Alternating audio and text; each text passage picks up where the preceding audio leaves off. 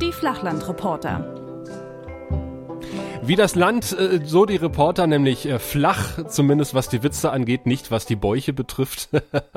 und äh, die Flachlandreporter, das sind für immer zwei verrückte Jungs, einer, einer im Norden, einer im ja, Osten, nicht ganz so weit südlich, aber der, fangen wir mit dem im Norden an und da sitzt wie immer der Thomas. Hallo. Ja, guten Tag auch. Und äh, von mir aus im tiefsten Süden allerdings, äh, das kann man Bayern so nicht verklickern, lediglich in der Nähe von Cottbus, also noch in brandenburgischen Landen, sitzt in einem kleinen Dörfchen gleich neben dem Feuerwehrhäuschen und nicht weit von Konsum, Arztpraxis und öffentlichem Nahverkehr der Sascha.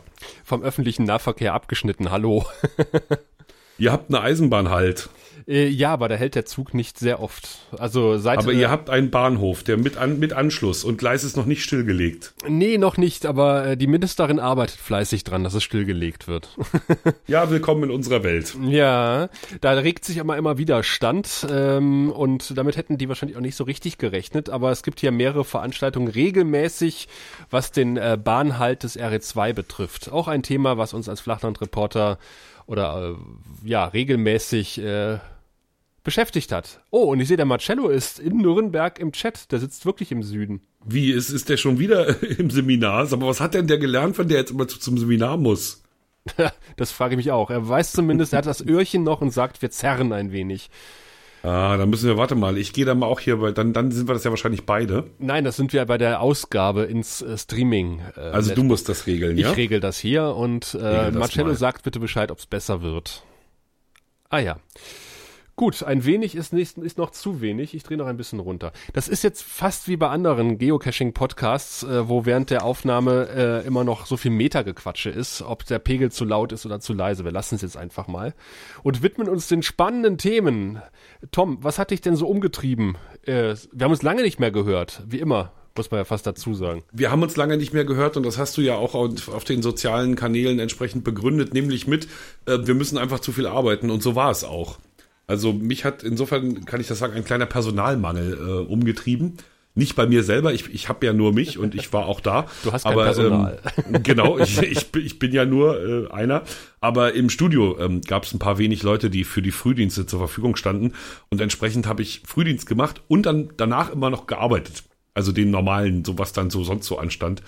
Ähm, und das ließ mich dann keinesfalls irgendwie noch äh, abends fröhlich plaudern, sondern so ab 19 Uhr äh, spätestens war der Mund wie zugenäht. Ähm, und ich habe mich gefreut, dass ich mit niemandem mehr interagieren muss. Nicht mal mit dir in diesem Fall, lieber Sascha, du mögest es mir verzeihen. Ja, ähm, ausnahmsweise mache ich das. Aber natürlich wollen wir eigentlich konkret werden. Und so treibt mich um, und zwar jetzt gerade in diesem Moment, dass dieses Land, das ich ja eigentlich so gern habe, dann doch von manchen Orten zwei hat, also zwei Orte gleichen Namens, und ich natürlich okay. der Reporter-Idiot bin, der aus der Polizeimeldung den falschen raussucht. Ah, nein. Ja, voll. Also regionale Kompetenz my ass. Also so richtig, so richtig in die Grütze gefasst.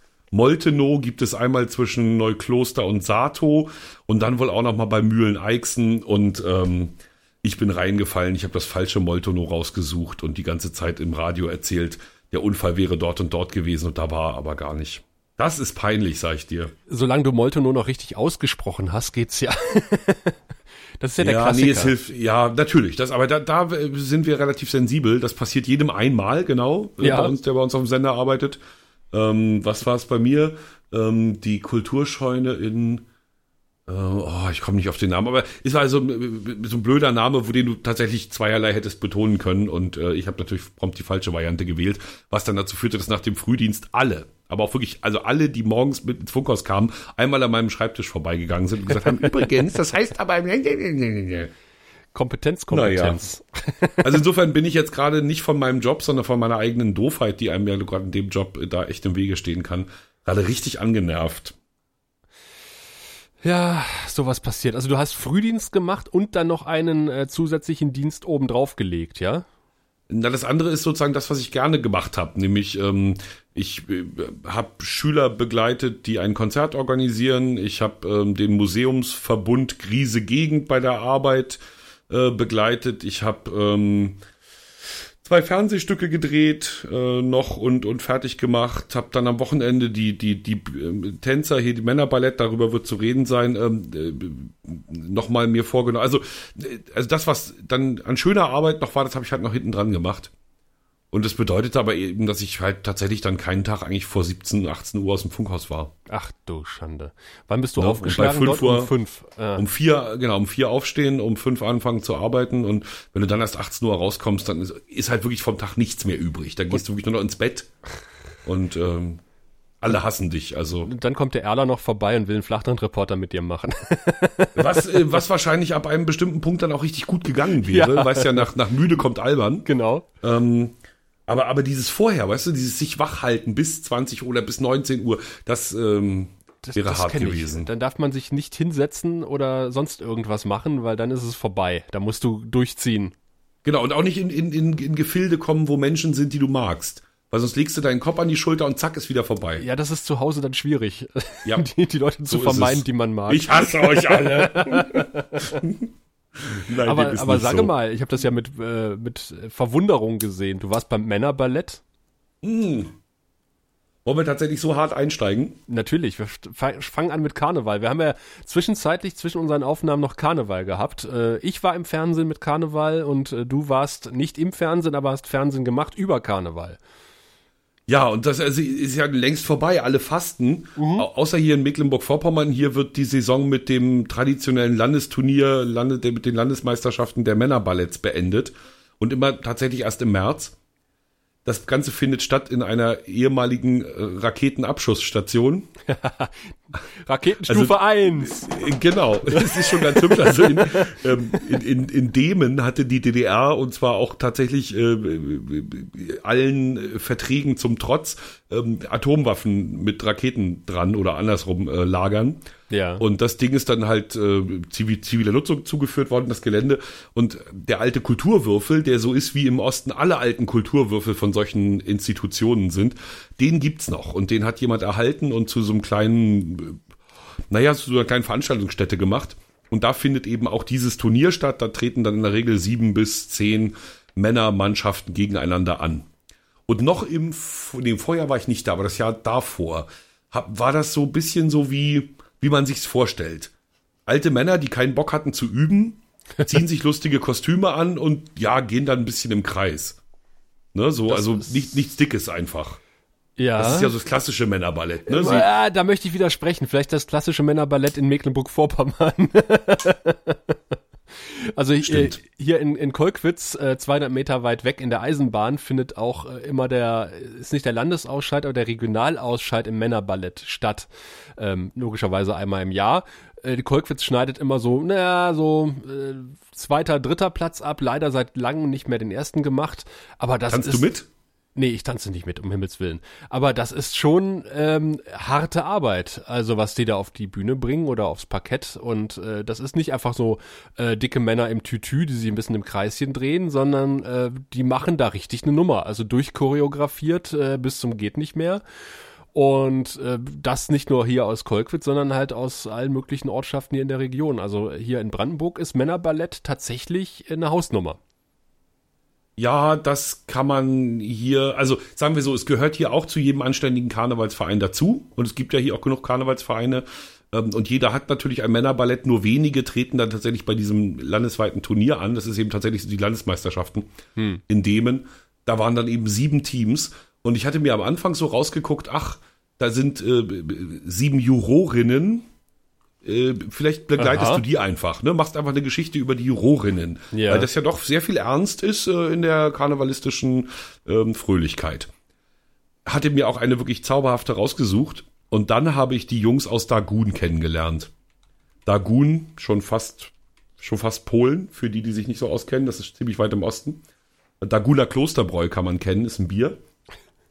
Und die Jungs aus Dagun sind, na, muss man sich vorstellen, wie eine Fußballmannschaft. Okay. Also auch genauso ehrgeizig und auch genau in diesem Alter, so zwischen 25 und 30. Zwei Oldies vielleicht dabei, also ne, zwei, die auch schon über 40 sind, aber die anderen ähm, alles junge Männer im, in bester Verfassung, fit, Muskeln, sehen gut aus. Und die haben sich nichts weniger vorgenommen, als die Geschichte von Forrest Gump zu vertanzen. Wow. Und das haben sie als Tanztheater gemacht und du hast jede scheiß Szene erkannt. Sie haben in jeder Szene einen Aspekt aus diesem Forrest Gump Film aufgeführt, immer natürlich zurückgekehrt zur Liebe, die dann doch nicht sein sollte, ne? Und, ja, und so. Und das haben sie so so herzzerreißend gemacht, dass es mich wirklich umgehauen hat. Also schon in der Garderobe waren die so irre sympathisch und und so so ernsthaft bei der Sache, bei allem Spaß, dass ich gesagt habe, okay, diese die Jurorin tut mir leid, es ist nicht meine Geschichte, meine Geschichte sind diese Jungs. Ähm, und die haben dann auch tatsächlich zehn Minuten Tanz abgeliefert. Zehn Minuten. Ähm, Wahnsinn. Zehn Minuten. Zum Niederknien. Ja. Krass. Mit sechs Kostümwechseln, ähm, die du aber alle nicht gesehen hast, weil sie ja, immer die gehören auf, der Vorderbühne, genau. Mhm. genau, auf der Vorderbühne haben sie was gemacht und hinten haben sie schon wieder ähm, hinter so einem Ding sich umgezogen. Dann haben sie den Forrest Gump wirklich erkennbar gemacht, immer wieder. Also schon das allererste Bild, ne? Der, da sitzt halt ein Mann mit lustigem kariertem Hemd und von oben wirft jemand anders eine Feder runter. ne? Und schon, achso, der Pralinen in der Hand natürlich. Und, die Musik. und schon ist klar, ja. Das ist Forrest Gump. Also es war wirklich zum Niederknien und der Chefchoreograf, ein 29-jähriger Zerspannungsmechaniker, ähm, hat dann zu allem Überfluss auch wirklich beim Sieg Rotz und Wasser geheult. Oh. Der hat auf der Bühne gestanden, hat Rotz und Wasser geheult und zwar in einem Feinripp-Oberhemd und einem Rüschenschlüpfer. Also allein dieses Bild, Mann in Feinripp und Rüschenschlüpfer steht da und heult Rotz und Wasser, weil er gerade ganz männlich was durchgezogen und gewonnen hat. Also es, es war so, oh, da ging einem so das Herz auf, wie ein guter Country-Song. Oh, das ist noch also, eine Weile in der Mediathek des NDR zu sehen, hoffentlich noch äh, sechs Tage. Genau, du sowas, kannst ja? es ja von Flachland-Reporter, ich weiß nicht, ich müsste es dann öffentlich teilen wahrscheinlich, ne? Ähm, ja. Da müssen wir mal gucken. Also es ist jeweils noch in der Mediathek und ähm, ja, waren nur 2,45 leider. Mehr Zeit habe ich nicht gekriegt. Hm. Aber die haben wir dann versucht, so gut wie möglich dieses Drama, das ich eben geschildert habe, dann auch äh, ins Fernsehen zu kriegen. Du weißt, wenn da jemand sitzt und die Forrest Gump Musik läuft, ist es entweder Forrest Gump oder ein Werbespot der Initiative Neue Soziale Marktwirtschaft. uh, ganz schlimm. Die Bösen. Ja, ja. Da fällt mir ein, dass ich gerade angefangen habe, Lucifer zu gucken. Oh, das passt zur neuen Initiative Die Serie. Neue Soziale ja, Marktwirtschaft. genau. Ich sehe, wir sind uns da einig. Ja. Von der habe ich lange nicht mehr gehört. Ja, genau. Kennen Sie dieses Känguru? Äh, diesen Pinguin. Ach verdammt, jetzt habe ich den Witz versaut. Ah, ja, ich war, ich war beim Karnevalsumzug tatsächlich, der größte Karnevalsumzug Ostdeutschlands, der ja regelmäßig durch Cottbus rollt, also jedes Jahr sozusagen. Ähm, dieses Jahr haben sie natürlich ein bisschen mehr auf die Sicherheit geachtet. Ähm, hatten auch, das hat dann die Kamera so ein bisschen festgehalten, ein paar äh, Scharfschützen auf dem Dach. Bäh. Ähm, hat aber der Stimmung absolut keinen Abbruch getan. Also die Polizei äh, hat sich sehr zurückgehalten. Da waren zwar deutlich mehr Polizisten als sonst da, aber die meiste Zeit haben sie halt irgendwelchen Leuten ihre Fahrzeuge und ihre Waffen erklärt. Ähm, und es gibt einen total schönen ähm, ein, ein total schönes Bild, das hatte ich dann auch mal vertwittert. Äh, da stand halt irgendwie so ein, ja, es war schon mehr als ein Sixpack. Es war ein doppeltes Sixpack Polizisten, die haben sich abmarschbereit gemacht und dann kamen irgendwie drei Jungs im Tütü und haben sich zu den Polizisten gestellt, haben sich auch quer davor gelegt, noch Fotos mit denen zusammen gemacht. Und da habe ich gedacht, ja, das ist dann die Brandenburger Polizei. also die, die lässt das mit sich machen. Das, ist, das fand ich sehr schön. Also die waren wirklich, also Hut ab, äh, äh, wirklich total entspannt. Und das war, war ein sehr schöner Karnevalsumzug. Und äh, natürlich hat äh, Marcello auch noch die Plauze in die Kamera gehalten. Also äh, am Bauch habe ich ihn erkannt, aber am Gesicht nicht. Er war halt voller Montur, weil er irgendwie äh, für die Cottbus Crayfish unterwegs war. Ähm, wer sind die Cottbus Greyfish und was heißt in voller Montur? Ähm, er macht irgendwie, jetzt hast du mich, irgendeinen so komischen Sport. Äh, ja, American das, Football wahrscheinlich. Ich wollte gerade sagen, ist das Kendo? Also bei Kendo trägt man Masken, wo man die Leute nicht erkennt. Das nee, sind aber japanische Menschen, ja, die mit Stöckern aufeinander prügeln. Wenn du diesen komischen eiförmigen Ball wirfst, hast du ja normalerweise ja, das auch ist diesen American Football, würde ich sagen. Ja, hast du auch diesen Helm da auf und äh, genau. die Streifen ins Gesicht gemalt und Genau, und äh, aber sein Bauch, aber er war bauchfrei, ja? Äh, ja, wahrscheinlich ja. Nicht schlecht. Das war übrigens auch bei den Wie Jungs auf Arbeit auch. oh, du hast Kollegen. Ähm, das war übrigens bei den Dagudan auch sehr hübsch. Die hatten so einen dabei, der, ich sag mal, sehr, wie nennt man das heute, definierte Muskeln hatte. Okay. Und der, der, der wusste das natürlich auch von sich und bemühte sich auch die ganze Zeit, das nicht zu sehr raushängen zu lassen. Andererseits war er sowas von der fröhlichste von allen und hatte sowas von, dass das, das Tanktop an, also so und ne, dreht, mhm. drehte sich dann mhm. auch mal so ein bisschen links, bisschen rechts, sodass du wirklich jede, jede Muskel sehen konntest. Also ähm, Männer, die eitel sind, ach, großartig. Ich, ich finde es auch ganz schön beim Männerballett hier in Kolkwitz, da gibt's ähm, ja, die sehen okay aus, also ganz normale Jungs sozusagen. Aber einer ist halt so ein bisschen ein bisschen korpulenter. Ist wirklich nicht dick, aber halt der, der sticht so ein bisschen heraus aus der Masse. Aber der ist sowas von engagiert und, und, und freut sich jedes Mal, wenn er den Auftritt hat. Und er macht es auch wirklich gut. Äh, das ist echte Freude zuzugucken. Ich finde das immer ganz lustig. Ja, Karneval. Ich glaube, da müssen wir auch mal langsam einen Schlussstrich drunter ziehen. Das ist ja doch schon, also wie gesagt, die Fastenzeit ist ja schon ein bisschen her. Hier hat ja schon seit längerem begonnen. Mhm. Ähm, und bei uns ist das auch nur noch, wie gesagt, so ein Nachbeben, was aber alljährlich traditionell irgendwie in den März fällt, woran man wieder sieht, dass das hier eine völlig unchristliche ähm, Region ist. Aber wo du sagst, alter Kulturwürfel, das war jetzt eine rheinische Überleitung. Ja. Apropos hast, alter Kulturwürfel. Genau, du hast vorhin drüber gesprochen, über alte Kulturwürfel. Lass uns äh, über Gunter Emmerlich reden. Gunther, ach ja, ach J. Alter Kulturwürfel. Ja, ja, Hallo, schon klar. Riesengag. Ich hab's, ich hab's verstanden. Warte, ich muss auf dem Soundboard irgendwo noch so einen, so einen Grillenzirpen haben. nee, also ähm, ich habe ich hab gestern einen italienischen Fotografen getroffen, äh, der auf dem Weg durch Ostdeutschland ist und dort DDR-Architektur fotografiert. Ähm, unter anderem plant er halt eine Ausstellung. Ich äh, war, wo habt ihr die Kunsthalle in Rostock? Eine große? Ja. Ja. Ähm, ja. Da könnte es eventuell dann eine Ausstellung dazu geben. Ähm, aber er bestückt auch äh, das Wendemuseum in Los Angeles. Und da äh, wird er auch einen Teil seiner Fotografien ausstellen. Ich glaube nächstes Jahr oder Ende dieses Jahres sogar schon.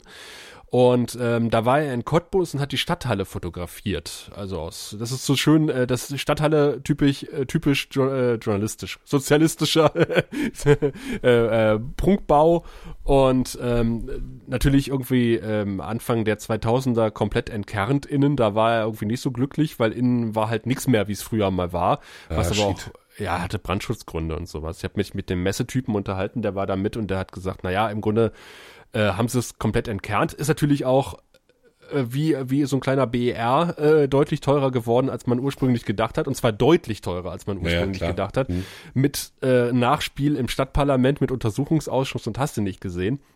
Äh, war ziemlich am Anfang, als ich angefangen habe hier in Cottbus. Und ähm, der äh, Mensch von der Messegesellschaft hat gesagt, naja, die hatten halt gedacht, die können halt das Untergestell von der, von der Bestuhlung äh, weiterverwenden und äh, haben dann fest äh, ein paar neue Beläge drauf und dann stellen wir die Stühle wieder drauf und fertig. Und dann stellte sich aber irgendwie raus, äh, dass die, äh, dass die ganzen Traggestelle überhaupt nicht mehr normgerecht waren und ausgewechselt werden mussten, zum Beispiel. Und das war halt ein Grund, warum es so teuer geworden ist. Ähm, der hat auch gesagt, als das Ding gebaut wurde, die haben irgendwann Mitte der 60er angefangen, das zu planen, Mitte der 70er eingeweiht. Die haben zehn Jahre dran gebaut. Und zwar mehr oder weniger schwarz. Äh, der hat gesagt, mhm. es, es fehlte an Material zwischenzeitlich. Dann gab es halt irgendwie keine Baugenehmigung zwischenzeitlich. Ähm, und er sagte, keine Dokument, also so gut wie keine Dokumentation über das Ding. Ähm, und es steht aber irgendwie seit ein paar Jahren, also seit ein paar Jahrzehnten schon. Und halt, äh, wie gesagt, Anfang der 2000er haben sie es saniert. Außen fast so gelassen, wie es war. Und äh, da kam halt dieser italienische Künstler, der halt äh, sich zur Aufgabe gemacht hat, neben seinem Beruf halt durch Ostdeutschland zu reisen und dort DDR-Architektur zu fotografieren. Und er hat so erzählt, naja, er, ähm, er, muss halt irgendwie, die ganze, ganze Literatur ist halt auf Deutsch. Er kann kein Deutsch. Ähm, und äh, er jagt das dann durch einen Google Translator. oh. und dann sagt er, na, er guckt auch schon viel so mit Google äh, Maps so in 3D und äh, dann guckt er sich die Gebäude schon mal an, dann kann er so über den aktuellen Zustand so ein paar Auskünfte geben. Er lebt dann aber auch manchmal ein paar äh, niederschmetternde Ergebnisse, wenn er dann vor dem Objekt steht, das inzwischen abgerissen wurde. Äh, das ist ihm durchaus auch schon mal passiert. Und er hat mir dann äh, den super geheimen äh, Link zu seiner Homepage geschickt, den ich leider auch nicht weitergeben darf. Und die Bilder sind echt schön. Wirklich. Das sind so Panoramaaufnahmen. Also die Gebäude im Ensemble zur Wirkung gebracht. So ein bisschen leichter Sepia-Effekt drüber gelegt und ich habe mir die Fotos angeguckt von Karl-Marx-Stadt, vom Nischel und von, äh, von, von Dresden und äh, super schöne Bilder. Und das Ding wird dann quasi auf Leinwand äh, gedruckt, zwei Meter Schlag mich tot mal ein Meter, also das CinemaScope-Format. Das wird also was hermachen. Ja, das da muss er natürlich unbedingt in mein Lieblingsdorf Meslin kommen, ne? Theoretisch müsste er, dieses einzig soziale, je fertiggestellte sozialistische Musterdorf. Und er müsste natürlich eigentlich auch unsere Sport- und Kongresshalle filmen. Ähm, da ist es genau so, wie du sagst. Also keiner ja. will in dieser Kongresshalle wirklich Hand anlegen, weil alle wissen, wenn wir da einmal beigehen, wird das so teuer, jo. dass wir lieber hoffen, dass das Ganze, was der Osten da gebaut hat, noch schön lange hält. Ja, aber du weißt, äh, the, the German Brandschutz, Bestimmung äh, wirft da manchmal Knüppel in den Weg. Ja, aber mit denen scheinen sie ja irgendwie klarzukommen, weil die wird ja bespielt bei uns. Die Kongresshalle ja. wird also einerseits äh, Großveranstaltungen, ne, da kriegst du halt 8000 Leute rein, das ist äh, halt schon ganz ordentlich. Ähm, andererseits äh, Handball ist, ist äh, Spielort für die Posthandballer hier von Schwerin hier, Mecklenburger Stier heißen die jetzt. Ähm, ja, ja, also die ist, die ist gut im, im Gange. Gegenüber ist noch so ein, so ein seltsamer ähm, Betonschal-Freitragebau, ähm, der auch so ganz typisch DDR ist. Dann noch ein Achteck, also ein Gebäude, das Achteck heißt, weil es acht Ecken hat. So wahnsinnig kreativ war es ja da nicht. Das wäre ähm, lustig, wenn es also, sechs hätte. ja, das würde man wieder sagen. war kein Geld mehr da. Ostdeutsche Hochstapelei ähm, würde man das wahrscheinlich nennen nee, also da hätte er bei uns auch einiges zu tun. Also wir haben mhm. da durchaus noch ein paar Schönheiten stehen. Na, vielleicht kommt er äh, ja nochmal zu euch. Ich werde ihm auf jeden Fall eine Mail schicken. Also Na, wenn er seine Mail äh, ausstellen will, dann muss er durchaus in Mecklenburg nochmal das ein oder andere Ja, der ablichten. wird auch schon da gewesen sein. Und er hat natürlich auch gesagt, ähm, er war dann in, in, in Schwedt ähm, oh, ja. im Theater. Oh ja und hat gesagt, wunderschöne Lampen, wunderschöne Holzgemälde äh, dort und er hatte mit den Leuten gesprochen und die haben gesagt, naja, was soll das denn? Das ist doch alter Scheiß. Und er hat gesagt, nein, das ist, das ist Kunst. Und er sagt halt, äh, er will halt auch bei den Deutschen so ein bisschen das Auge wecken für äh, Alltagsarchitektur, äh, Details vor allen Dingen, hat er gesagt. Die machen es halt aus. Er sagt, äh, äh, Plattenbau ist natürlich erstmal langweilig, aber es sind halt immer so kleine Details verarbeitet worden, die das dann doch wieder besonders machen bei den Denkmalschützern ist das längst angekommen. Also ja. bei den Denkmalschützern ist schon völlig klar, dass du selbstverständlich Architektur aus den 60ern auf der Denkmalschutzliste hast. Weil äh, einfach die, ne, so wurde halt nur in dieser Zeit gebaut und es sind typische Gebäude für diese Zeit und so weiter. Einzigartig. Also da ist das längst angekommen. Du musst halt nur den Leuten, so, so wie ja im Westen den Leuten auch äh, du klar machen musst, dass so eine freie Universität, die gerade vor sich hin rostet in Berlin, irgendwie was Besonderes ist. Ne? Und so ist es hier eben auch. Oh ja, hier Kulturhaus, hm, okay, weg damit. Oh, hier Palast der Republik, mhm. weg hm. damit. Ne, so, da, da musst du natürlich ein bisschen, äh, stimmt schon, ist gut, dass er das macht. Ich habe ja schon öfters mal die These in den Raum geworfen, äh, dass das ICC schon zehnmal abgerissen gewesen wäre, wenn es im Osten gestanden hätte. Hm, denkbar. Hm? Ähm, aber ich meine, wenn du dir so ein paar Weststädte anguckst, ähm, so die Innenstädte, die sie nach dem Krieg wieder aufgebaut haben in den 60ern, 70ern, äh, das ist wirklich auch äh, gruselig teilweise. Also, Absolut. Lüdenscheid, Rathaus, Innenstadt, mal gewesen? Nee, ich kann da, aber... Da, da willst du dich tot über den Zaun hängen. Das ist wirklich, da, da haben sich alle 50er, 60er Jahre Architekten die Klinke in die Hand gegeben, mhm. aber keiner hatte eine Idee. Also ganz schön schlimm. Wuppertal ist auch total furchtbar um den, um, mm. zumindest um den Hauptbahnhof rum. Oder Stimmt. Eschweiler, so, so, also die, die Ecke da. Also Rheinland hat so ein paar Stadtzentren zu bieten, da gruselst dich, wenn du reingehst. Naja, und, und tragischerweise natürlich immer die, die auch kaputt gebombt wurden, ne? Also wo oh. halt die meisten Natürlich. amerikanischen und britischen Bomben runtergefallen sind, haben hinterher die Architekten halt viel zu tun gehabt. Ja, ja. Bin mal gespannt, was die in, in, ein paar Jahrhunderten über, über Berlin nach der Wende sagen. Also das ist ja so ein bisschen, da kotzt sich ja jeder Architekt momentan aus. Das ist ja überhaupt kein einheitliches Bild da in Berlin. Das ist ja Wahnsinn, was die da teilweise nebeneinander stellen. Na, da wird's auch spannend, finde ich, so wie, so wie hier mit vielen Gebäuden ja jetzt auch. Ähm, die, die, man, man hat ja die Befürchtung, dass die nun wahrlich nicht für die Ewigkeit gebaut sind.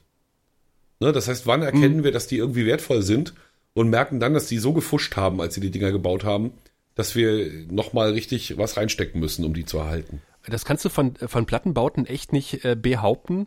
Ich war mal ähm, südlich von, äh, von, von Tropical Islands, also von Brand, äh, liegt im Wald halt eine ehemalige Offiziersfliegerschule äh, damals noch, glaube ich, ich weiß nicht, ob es schon zu Nazi-Zeiten, auf jeden Fall später Sowjets und NVA. Und ähm, eine komplette Stadt im Wald. Und ähm, da sind verschiedene Gebäude halt, Gebäudetypen auch. Unter anderem auch eine Plattensiedlung wo halt die, wahrscheinlich die Offiziersfamilien gewohnt haben.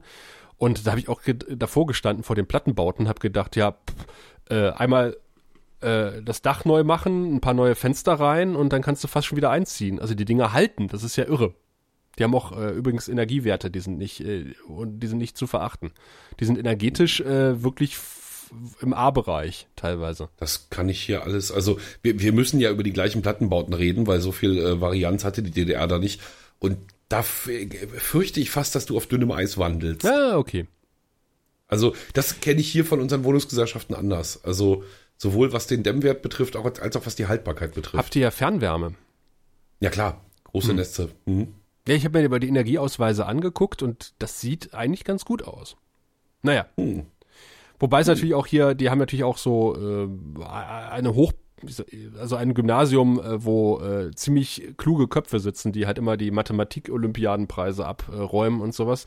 Direkt gegenüber der Uni sind sie hingezogen und haben aus einer alten DDR-Schule ein Passivhaus gemacht. Haben da aber wirklich ähm, anderthalb Meter dicke Styroporschichten an die Außenwand rangesetzt. Das ist echt irre. Ja, ja. Eben. Also bei uns war es auch, wenn sie den Plattenbau wirklich energetisch saniert haben, dann haben sie echt einiges zu tun gehabt.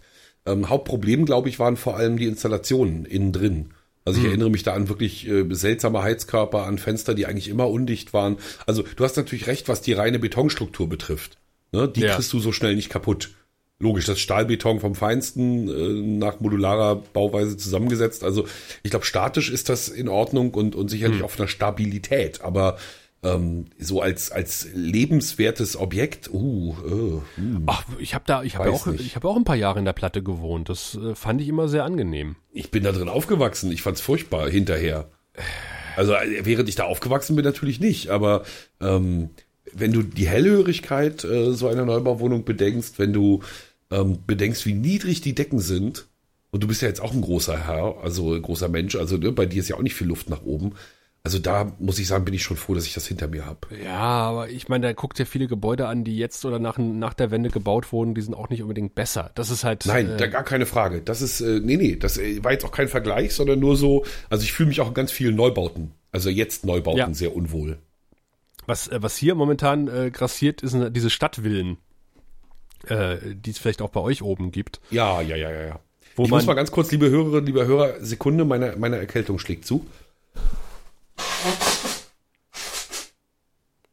Also an der Stelle bitte ein kollektives Ohr im Chat. Also Live-Hörer bitte ja. hier weghören und ähm, rausschneiden. Nee, das ist zu voll zu. Aber, nee, nee, das finde ich ähm, nicht mehr.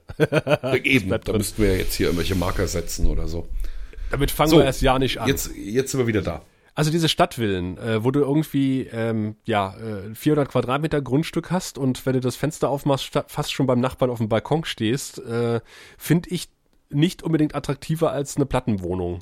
Ganz ehrlich. Also scheinen mir auch die gleichen Materialien zu sein teilweise. Nur nicht so stabil. Ja. Na, die imitieren so ein bisschen das englische Wohnen damit, ne? Also wirklich ganz schmale, kleine Häuschen, aber es ist halt deins. Äh, und der Nachbar ist logischerweise direkt dran gebaut, weil halt Innenstadt. Und im Gegensatz zur englischen Wohnung steht man nicht direkt im Wohnzimmer, wenn man durch die Tür kommt, sondern man hat noch einen Flur. ja, eine Freundin wohnt in England und das ist echt irre. Da muss, ich, da muss man sich dran gewöhnen und an die äh, britische Sanitärtechnik äh, sowieso. Apropos, ähm, um auch hier gleich wieder das Reporter-Dasein ins Spiel zu bringen.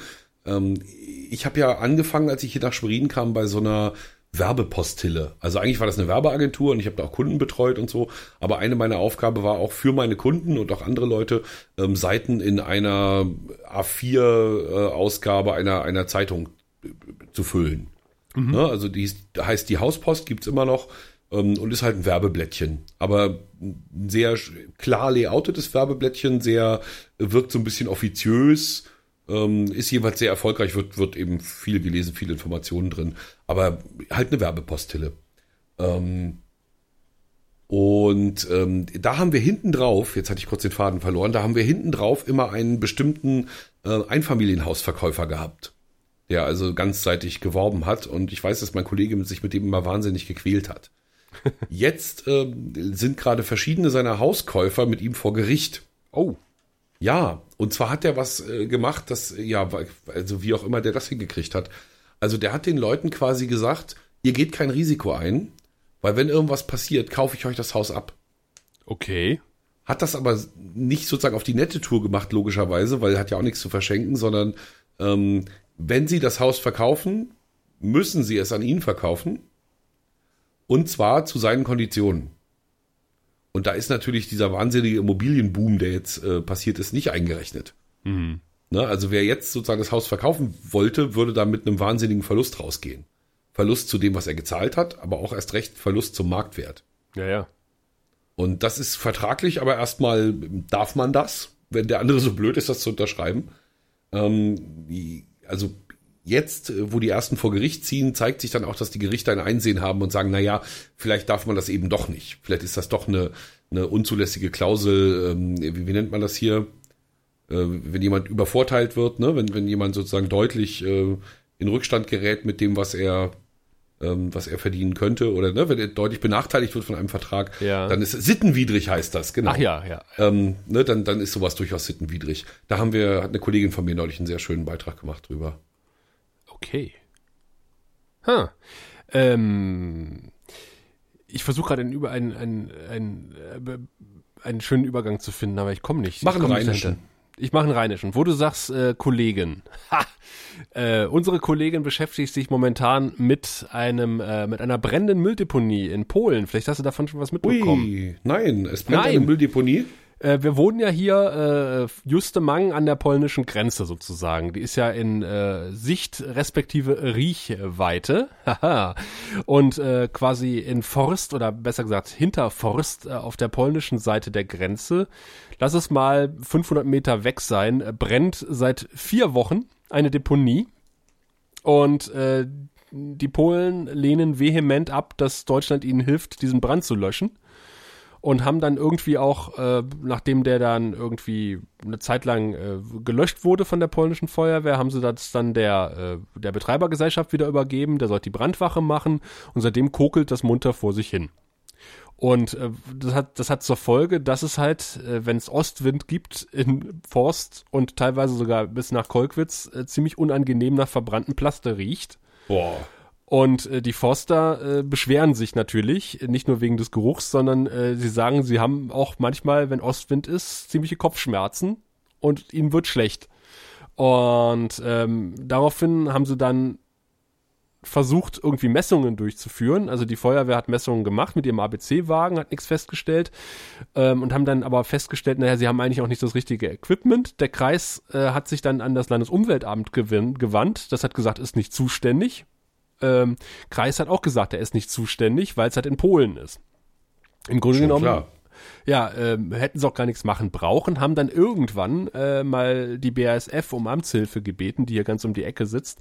Die sind dann rausgekommen und haben Messungen gemacht, zusammen im Dresdner Institut und haben jetzt die erste Messreihe veröffentlicht, haben gesagt, nein, besteht keine Gesundheitsgefahr. Ich habe mir das Messprotokoll dann angeguckt und dann steht natürlich auch sowas Schönes drin wie äh, Windrichtung zum Zeitpunkt der Messung Süd. Ah, super. Ja, ja prima. Sehr aussagekräftig. Äh, der BUND und der NABU ähm, zweifeln das Ganze halt auch an und haben auch gesagt, das ist überhaupt nicht äh, zuverlässig, wie die hier gemessen haben. Und äh, ich habe mit einem gesprochen vom, vom BUND, der ist rübergefahren mal des Nächtens an diese Deponie und hat gesagt, die kippen da sogar noch was nach. Also behauptet der BUND an der Stelle, muss man ganz klar sagen.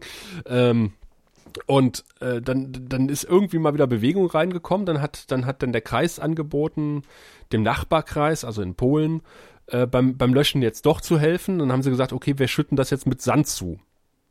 Und äh, wir, wir stellen euch auch die Geräte und, und ihr müsst nur den Sand besorgen und dann machen wir, dann kippen wir das gemeinsam halt zu. Dann gab es heute noch mal ein Treffen und hat die polnische Seite gesagt, nee, wollen sie nicht. Die deutsche Hilfe wollen sie nicht, sie machen das alleine. Aber wann äh, konnten sie auch noch nicht sagen. das ist echt absurd. Das ist dann äh, äh, eine äh, merkwürdige Seite von Europa sozusagen. Also ja, wobei man aber auch, weißt du, wenn die Deutschen sagen, sie kommen und wollen nur irgendwas zuschütten, dann sehe ich schon Panzer über die Grenze rollen. Also ja. ich als als erzkonservative Pole, äh, konservativer Polewächter auch äh, vorsichtig. Wir haben extra schweres Gerät besorgt. Genau, gibst du denen erstmal eine, eine Einreisegenehmigung, dann ist ganz schnell äh, Polen Ach, schön offen. hier, hier bleiben wir. wir kommen mit Kettenfahrzeugen. genau. Bitte unterschreiben Sie hier. Ja, nee, aber das ist schon irgendwie, äh, das ist tatsächlich was, was, was hier in der Region die Leute ganz schön bewegt. Äh, ja, weil, das glaube ich. Jetzt nimmt der Pole uns noch die schlechte Luft, äh, die gute Luft die, weg. Die gute also, Luft, ja. weil es einfach nein, nein, nein, das war jetzt ein blöder Scherz. Also man, natürlich ja, ja. muss man das ernst nehmen, wenn ich hier wohnen würde und da würde die ganze Zeit Gestank von, von verbranntem Plastik rüberkommen. Dann würde ich aber auch zusehen, dass Herr Sellering, was unser Ministerpräsident ist, dass der sich mal bei der Wojewodschaft vorstellt und mal freundlich äh, mitteilt, dass das so nicht geht. Und das wir ja auch gerne mitlöschen. Ne? Das ist ja, ich finde ja auch, ihr kommt da ja in Frieden. Ne? Ja, ja, genau. Das ist ja das Angebot, aber das muss halt auch angenommen werden. Ne? Das ist halt. Nee, du guckst nicht einfach von Faust ja. aus mit langem Strahl ja, über doch, die Grenze löschen. Über die Neiße. Das könnte sogar klappen. Na gut, aber nee, das könnte, könnte diplomatische Verwicklungen geben. Das stimmt. Und da gibt's im Moment schon genug mit Polen, das reicht. Ja, ja das stimmt. Ach, womit nicht? ist, ja, aber mit Polen ist so schade, ne? Weil ich habe das ja, ja. auch gerade, also ich habe das ja auch als Land für mich entdeckt. Ich finde, das ist ja wirklich ein, ein tolles Land und da bin da gern und Leute sind nett und wenn die jetzt politisch aber so frei drehen, ist das echt schade. Ja. Ach ja. Die haben uns ja schon die Wölfe geschickt. Ja, die Polen. Ja, aber die haben wir ja dankend angenommen ne? und haben überall Flyer verteilt, Rotkäppchen lügt äh, und, und haben äh, gesagt, hier, wir, schönen Dank. Tag Wolf. Tag Wolf. Ich war ja, äh, wie du vielleicht auch schon bei Twitter gesehen hast, äh, auf der Spuren auf Suche des Wolfes. Ähm, ganz kurz, sehr reißerische Schlagzeile übrigens. Ja, die neue Angst vom bösen Wolf. Genau. Nee, die Kindergarten sagt Waldwoche wegen Wolf ab. Ach ja, genau. Ja, ist halt so. Was willst du, was willst du anders schreiben? Kannst, ja, ja. Du nix, kannst du nichts dran ändern. Nee, es ist tatsächlich äh, so gewesen, dass die ähm, Eltern gesagt haben, hier in der Region sind halt irgendwie so und so viel Wolfsrudel und das ist uns irgendwie zu ungeheuer und da wollen wir dann nicht, dass die Kinder draußen ins, äh, im Wald spielen. Oh, und die oh, ja. Kindergärtnerin, äh, ja, was, was willst du machen, wenn die Eltern das sagen? Bleibt nee, ja als Kita nichts anderes ja. übrig, als zu sagen, okay, mhm. dann ist die Waldwoche jetzt halt gestorben. Dann Nein, auch, wir werfen die Kinder den Wölfen zum Fraß vor, ob sie wollen oder nicht. die sagen natürlich auch, ähm, naja, du kannst natürlich äh, mit, mit, mit zwei, drei Betreuerinnen halt die, die Kita-Gruppe nicht äh, so betreuen, als wenn halt die Eltern alleine mit dem Kind in den Wald gehen. Das verstehe ich auch.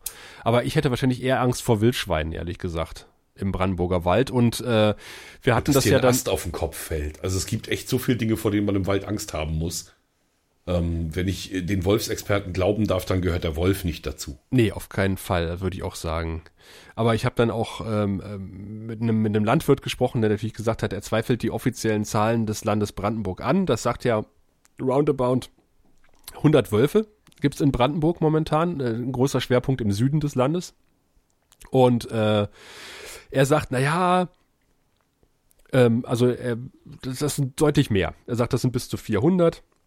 Und er sagt, die haben äh, eine, eine, eine ähm, Vermehrungsrate von einem Viertel pro Jahr oder sowas. Und da sagt er halt, dann haben wir hier in zehn Jahren äh, 1000 Wölfe. Naja, die Frage ist, also ist das, ist das bei den Schafhaltern spürbar? Also ich meine jetzt nicht, es gibt einzelne Angriffe, sondern wenn wir von 200, 400 Wölfen reden, dann müsste es ja eigentlich täglich irgendwo ein paar Schafe erwischen. Ist das es so? Hat am Anfang ziemlich viele Schafe erwischt hier in der Region, äh, was aber daran lag, dass man noch nicht so ganz wusste, wie man mit dem Wolf umgehen soll. Und der hat sich auch relativ schnell halt an irgendwelche Zäune gewöhnt, hüpft da drüber und keine Ahnung was.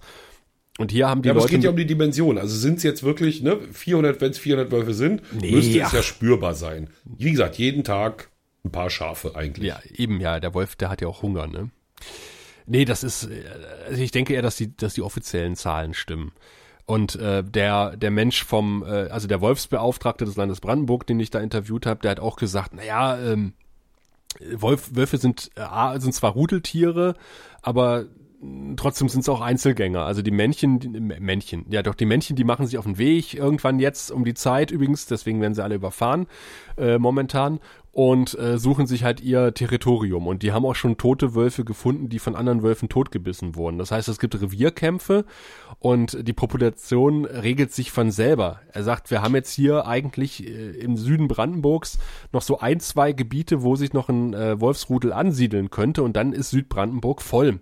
Mhm. Und äh, wenn da noch ein Wolf da rein will, dann muss er entweder einen vertreiben oder, äh, oder töten oder wird selber getötet oder läuft weiter. Das heißt, äh, die werden sich jetzt erstmal über das ganze Land verteilen. Momentan ist es ja, wie gesagt, noch der Schwerpunkt in Südbrandenburg, aber das wird dann, es wird dann auch lustig, äh, wenn die nach Berlin reinkommen. Dann interessiert sich wahrscheinlich äh, auch Berlin für den Lausitzer Wolf. Das vermutet man, dass die so wie Rehe und Wildschweine irgendwann auch in die Stadt wandern? Äh, eigentlich nicht. Außer man hat einen sogenannten Problemwolf. ja, den, den viel zu zutraulichen. Ja, ja, schon ja, klar. Ja. Aber wie gesagt, dann, dann hat man eher Probleme mit Wildschweinen. Ne? Also in, in Berlin sowieso. Also äh, Füchse sind da auf jeden Fall in äh, Füchse sind echt im Gegensatz zum Wolf äh, extrem frech. Also die haben keine Angst vor Menschen. Ich habe mir ja auch schon auf dem Hof eine Verfolgungsjagd mit einem Fuchs geliefert. Also ich bin hinter dem Fuchs her. Aber der guckt einen erstmal kackfrech an, ja. Und äh, wenn man dann nicht irgendwie wild fuchteln und wild gestikulierend mit einer Mistgabel auf den Fuchs, also natürlich nur drohend, äh, auf den Fuchs zuläuft, dann, äh, dann interessiert ihn das auch erstmal nicht, ob, ob da ein Mensch steht oder nicht. Naja, du siehst aber auch einfach furchtbar vertrauenserweckend aus, Sascha. Ja, das stimmt, ja. Also vielleicht hat er auch einfach gedacht, mein Gott, äh, habe ich was vergessen? Warum ruft er mir nach? Ich guck ja, mal. Ja. Ne, so. Dabei ist er doch so nett und stellt mir immer die Enten hier hin. Ja, also genau, der versorgt mich. Ja. Jetzt läuft er mir auch noch hinterher, vielleicht hat er noch was. Also, ich glaube, du schätzt da den Fuchs auch falsch ein. Also, warum sollte der Unrechtsbewusstsein haben, wenn er nur seinen Hunger stillt, ne? Ja, natürlich. Aber trotzdem. Apropos das muss er nicht mit seinen Enten machen. Mit meinen Enten. Aha. Apropos ich Hunger. Ich auch mal gerade meinen Hunger, rede mal. Hm. Ich merke, du tippst nebenbei und stillst deinen Hunger. Ähm, insofern ist es wohl Zeit für mich, äh, zu einer kleinen Geschichte überzugehen. Ich hatte nämlich heute eine relativ groteske Situation, was die Abnahme eines Beitrags betrifft. Okay. Aber ich fange mal von vorne an. Ich war am Freitag drehen, als ein äh, Ehrenamtlicher von der OpenNet-Initiative aufs Landratsamt in Ludwigslust geklettert ist und dort so eine Antenne, so eine OpenNet-Router-Antenne äh, auf dem Dach festgemacht hat. Das, das Kabel haben sie dann oder so äh, genau, Wi-Fi oder komme ich mhm, gleich okay. zu genau. Mhm. Äh, das äh, Kabel haben sie dann runtergezogen und mit einem DSL-Router verknöpert, so dass der Landkreis jetzt für dieses ehrenamtlich aufzubauende Netz ähm, die, die Bandbreite zur Verfügung stellt. Also ein Teil der Bandbreite. Ähm, Idee hinter OpenNet ist genau so ein Freifunk-Idee. Ne? Also Störerhaftung. Du, nee, nee, nee. Also das, das ist ja genau das Besondere bei OpenNet, dass die das quasi auf sich nehmen. Ah. Also du kannst ähm, gefahrlos dich in das Netz einklinken mit deinem speziellen Router, den du dir gekauft hast, wirst dann in der Regel Empfänger und Sender zugleich, kannst aber noch, wenn du äh, sogar einen eigenen Anschluss hast, äh, kannst du auch Bandbreite spenden. Ähm, beide Möglichkeiten hast du und da wirst du Teil des Netzes und so soll sich halt über die Städte hinweg ein, ein freies, kostenloses WLAN verbreiten. Mhm. Ähm, da sind die sehr engagiert. In Rostock ist, ist so das Zentrum des Ganzen, klar, Universitätsstadt ähm, das funktioniert ganz gut und auch, auch in den anderen Universitätsstädten hier. Aber so eben Städte wie Ludwigslust, da, da wohnt ein Freifunker, ein einziger, also ein so ein Open-Net-Mann. Ne, das heißt, wenn sie da was machen wollen, müssen sie mit Behörden auch zusammenarbeiten. Und was sie aber geschafft haben, ähm, auch relativ schnell, nachdem die Flüchtlinge kamen, die Gemeinschaftsunterkünfte mit OpenNet zu versorgen. Okay. Das ist ziemlich geil. Das fand ich einen ziemlich coolen Ansatz, ne? Weil das ist ja das, was die wirklich brauchten. Internet. Und ähm, es sollte auch nichts kosten und das funktioniert ziemlich gut. Das sieht naja, der Verfassungsschutz aber nicht so gerne, oder? Dass man naja, mit, mit, kostenlosem Internet und äh, versorgt. Na, also wenn ich habe ja, also wenn wenn ich Verfassungsschutz wäre, ja, oder oder eine andere ähm, Agentur, dann dann würde ich tatsächlich äh, in Flüchtlingsheimen freies Internet anbieten, aber alles mitschneiden, was darüber passiert. Ja, ob sich jetzt die Terroristen unbedingt in Flüchtlingsheimen finden oder ob nein, die nicht doch Möglichkeiten ja, nein, haben, äh, komfortabler zu wohnen, das weiß ich nicht so genau. Ähm, aber es ist zumindest natürlich immer denkbar. Aber auch bei OpenNet wird ja der Verkehr nicht sozusagen entverschlüsselt. Ne? Also äh, ich weiß jetzt nicht, ob es ein Protokoll darüber gibt, welches Gerät wann äh, sich in welchem Dings eingeloggt hat. Das kann ich natürlich nicht sagen. Aber was dann passiert, ist ja, dass von dem Spenderanschluss sozusagen ein VPN aufgebaut wird mhm. äh, zum nächsten OpenNet-Server. Ne, sodass also die Anfrage erstmal getunnelt wird, sodass eben die Störerhaftung wegfällt und die bei der Website äh, sich der OpenNet-Server meldet. Mhm. Ne, also sagen wir mal, du lädst jetzt hier einen Paramount-Film runter, dann würdest das nicht du tun, wenn du über OpenNet unterwegs bist, sondern das würde ähm, über den, den OpenNet-Server dann gehen. Aber so ist die Bandbreite nicht, dass du groß, ne? Also die, das ist gar nicht dafür gedacht, dass du große Datenmengen schluckst, sondern mhm, mhm. ne, das ist halt ein Netz, wie man es typisch in der Stadt braucht halt, ne? Ein bisschen Facebook, bisschen Twitter, bisschen E-Mail, bisschen Google Maps, so. Naja, und das, also ich wollte fertig jetzt, genau. Und das habe ich also gefilmt, nämlich Mann klettert auf Dach, äh, baut Antenne an. Ähm, anderer Mann von der Stadt Ludwigslust steht mitten in der Stadt und sagt, jo, können wir gut brauchen, äh, freuen wir uns drüber, äh, geben wir auch, wenn da für die Anschaffung der Hardware was dazu, wenn es sein soll. Ähm, und dann kommen wir zurück und sind dann in einem Serverraum und da wird eben der letzte verknöpert. Ne? Ganz kurzer ja, Zwei-Minuten-Film. Ja. Und zudem erzähle ich halt das, was ich hier jetzt erzählt habe. Ähm, eine, eine Kollegin von mir sollte den Beitrag abnehmen und hat mich hinterher total verzweifelt angeguckt und hat gesagt, sie hat nichts verstanden. Katastrophe. Ich wusste, also, dass es darauf hinausläuft. ja, es war das Schlimmste, was, was passieren kann, dass jemand sagt, ich habe gar nichts verstanden. Sie hat dann aber auch ähm, in keiner Weise Bock gehabt, sich damit weiter auseinanderzusetzen und hat also nicht mit mir zusammen daran gearbeitet, dass wir das Ganze verständlicher kriegen, sondern hat einen Kollegen angerufen, der das Stück wohl beauftragt hatte. Da war ich nicht dabei. Also ich habe es halt angeboten und einer der Planer entscheidet sich ja dann für das Stück. Ja. Das war offenbar der eine, zu dem ich dann geschickt wurde. Und der wiederum hat sich's angeguckt und gesagt, ja, ja, genau so. Und so ist es dann heute auch gesendet worden. Und ob, ähm, ob ich wirklich richtig stehe, sehe ich, wenn das Licht angeht, nämlich morgen, wenn äh, große Kritikrunde ist. Die Kritikrunde Dann entweder ist. richtig aufs Maul, weil so ein unverständlicher Scheiß, oder aber, oh, sowas gibt's, irre, interessant.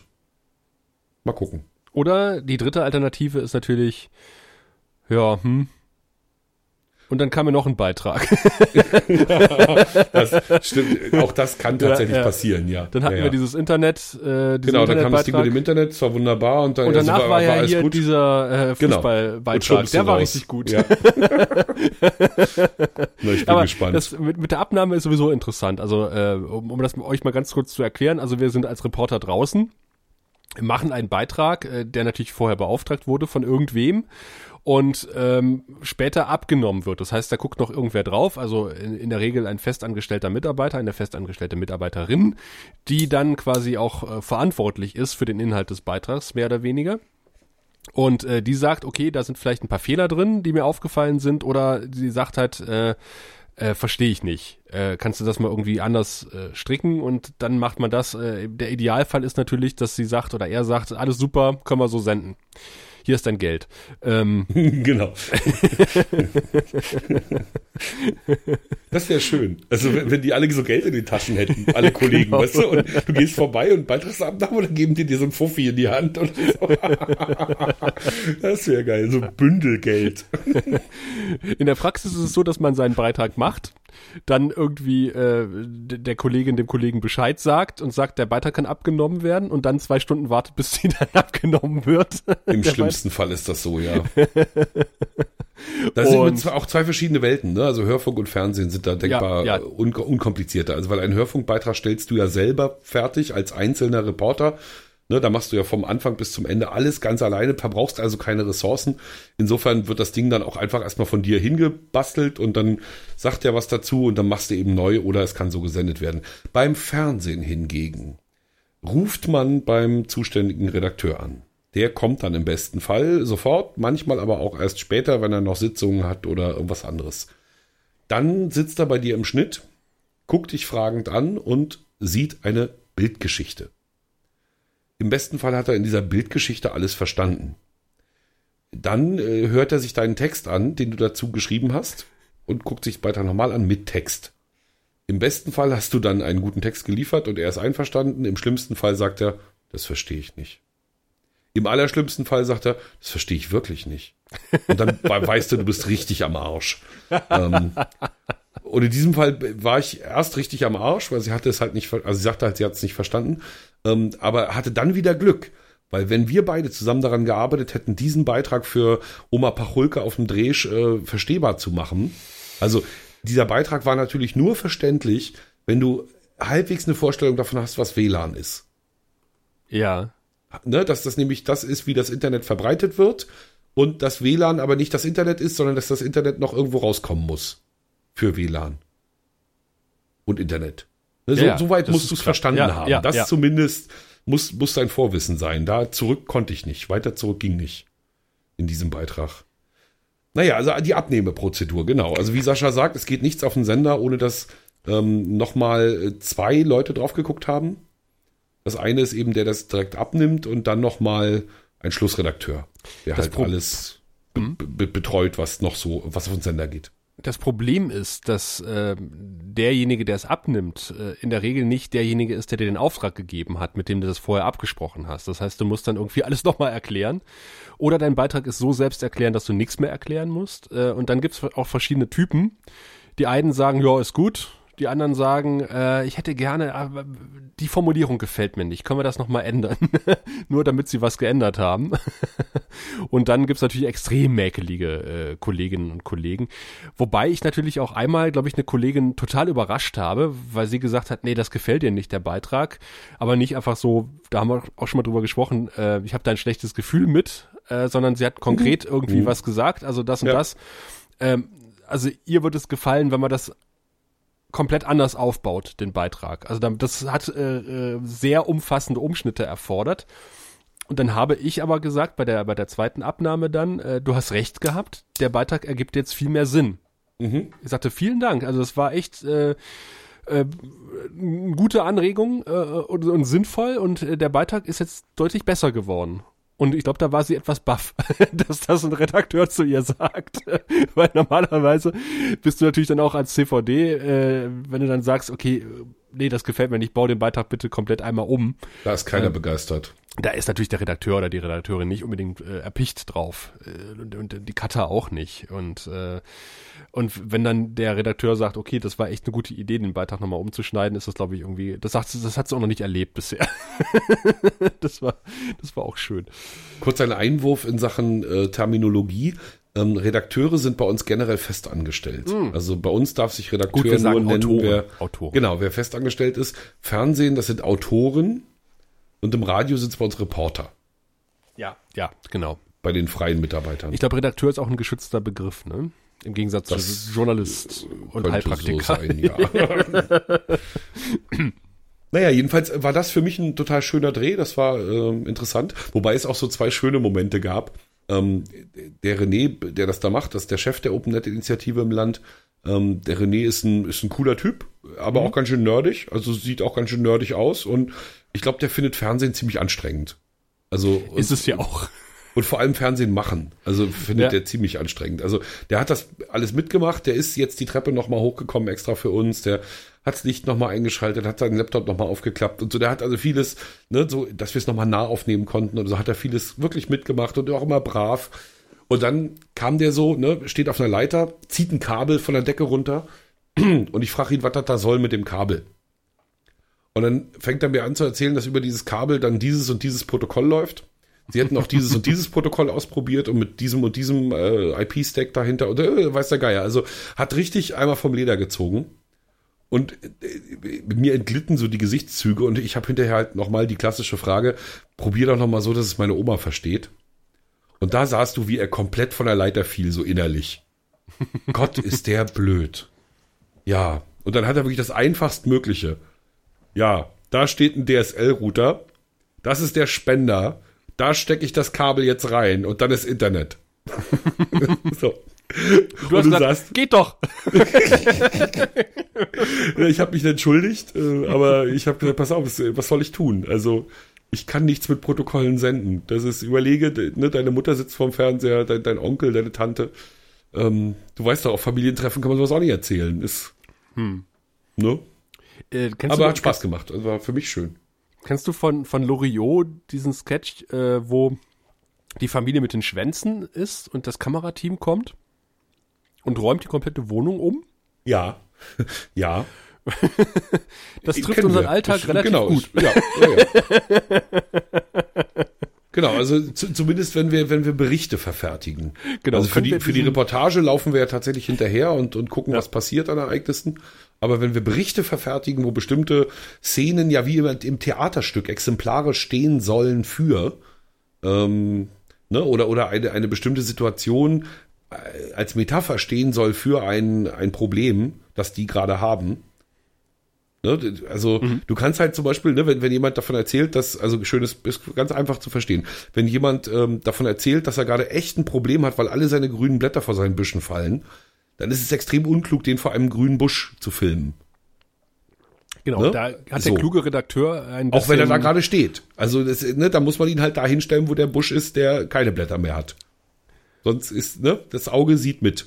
Oder man hat ein bisschen Agent Orange mit und als kluger Dann erzeugt Redakteur. man das halt, ja. Und dann macht man den Busch halt äh, ungrün.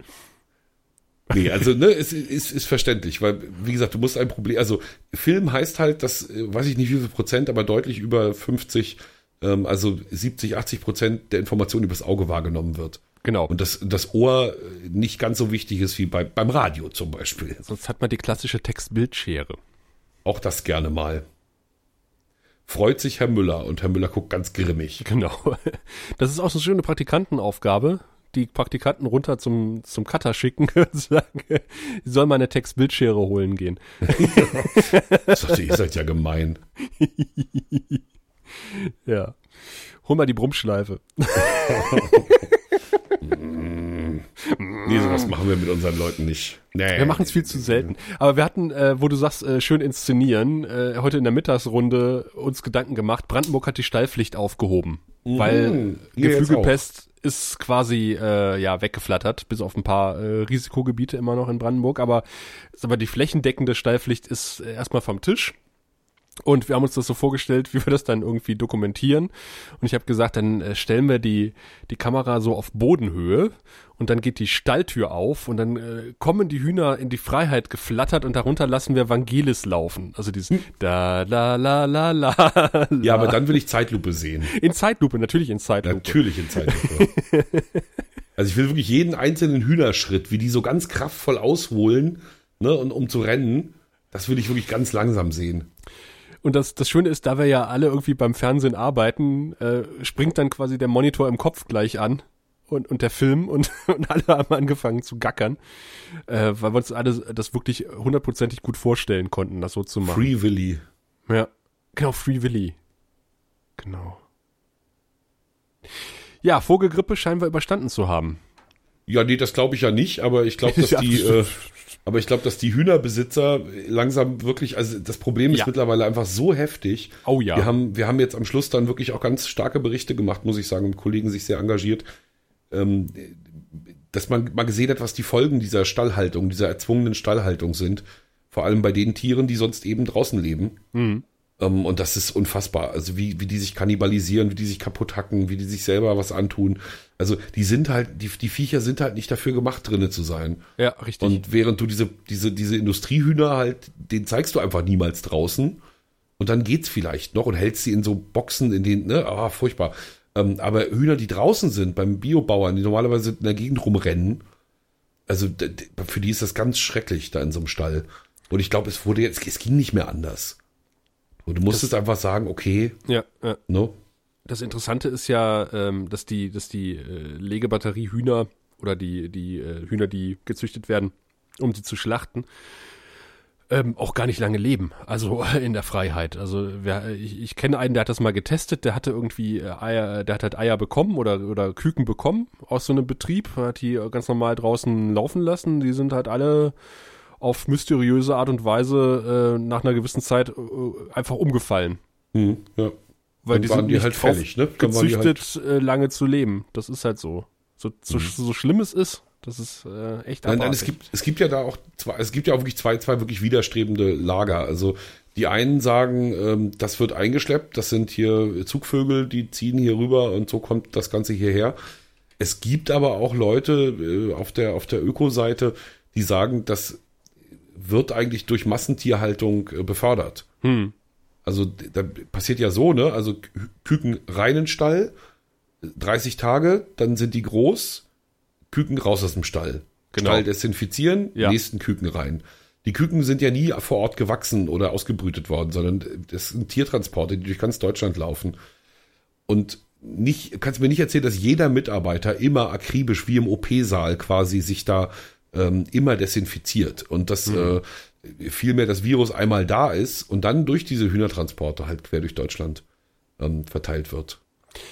es gibt ja jetzt schon die Verschwörungstheorie, dass die ganze Vogelgrippe eigentlich nur in, ins Leben gerufen wurde, ähm, um halt die kleinen Geflügelhalter platt zu machen.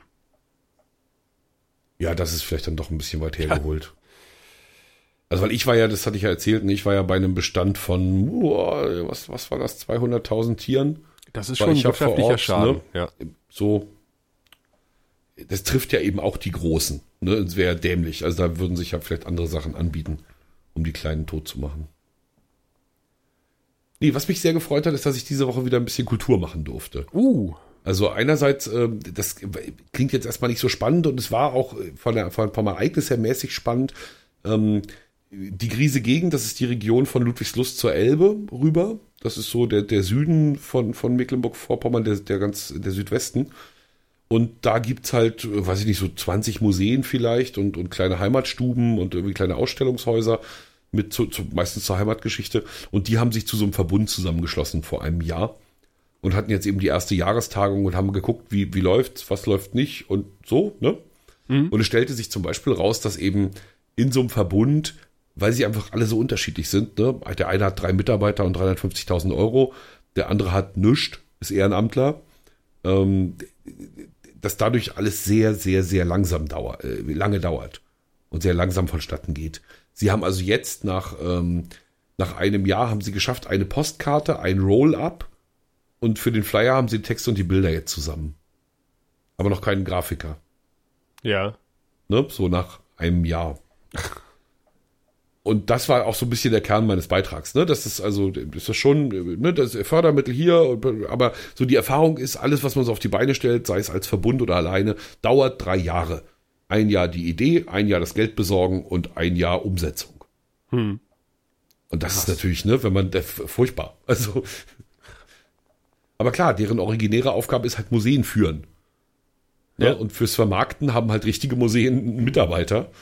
Und wenn du aber eben nur einer bist, ich habe da mit so einem Forsttypen gesprochen, der hatte auch dank Fördermittel, gab es in seinem Forsthaus eine geile Ausstellung. Ja. Ne, so mit allen Zaubereien des Waldes und äh, draußen Streuobstwiese, äh, Wildschweingehege und und und. Schulklassen kommen gern. Aber ansonsten hat er fünf bis sechs Besucher pro Jahr. Oh. Ne? Also, aber er ist Forstmann. Der, der, der muss durch den Wald und Bäume markieren. Also der, ne, und also der, der, der kann sich auch nicht voll dem Museum widmen. Hm, hm. So, und da merkst du eben, dass. Naja, das, also es war für mich war das interessant. Also zumal du auch wieder kennengelernt hast, wo sind jetzt noch irgendwie Sachen, die du dir mal angucken musst, über die man vielleicht mal berichten kann, wenn die irgendwas Außergewöhnliches machen. Was, was taugt mal für eine Zeitreise? Ähm, in diesem, so mit diesem Blick bin ich da hingegangen. Hm. Und ähm, das war deshalb auch ganz nett. So, war ziemlich okay. Schön ich war auf vielen äh, Seminaren in letzter Zeit und Schulungen und äh, war auch im Mutterschiff sozusagen nochmal in Berlin und ähm, habe dort äh, mir einen Vortrag auch angehört äh, von den Menschen, die die, oder von einem der beiden Menschen, die die Floskelwolke betreiben. Hast du davon schon mal was gehört? Ja, ja, na klar. Folge ich auf Twitter. Ah, ja, äh, die Flachlandreporter neuerdings auch.